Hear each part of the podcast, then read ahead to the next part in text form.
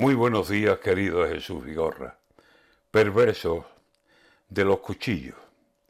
En bodas de sangre, dice la madre en el tercer acto, con los ojos encendidos y su hijo desangrado, mientras le llora la novia.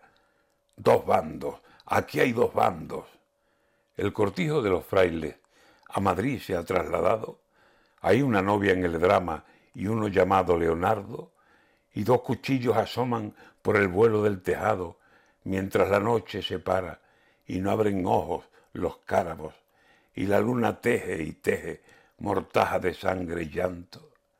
Y el amor, no era el amor, el amor aquel de abrazos, de que tú eres la mejor, de que por ti hemos ganado.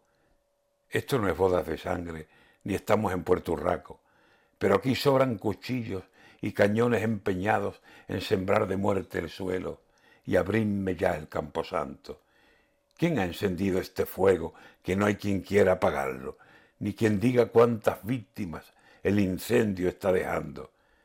Esto es un fuego en el monte, una llama de incendiario que prende el fuego y se va y nadie da con su rastro.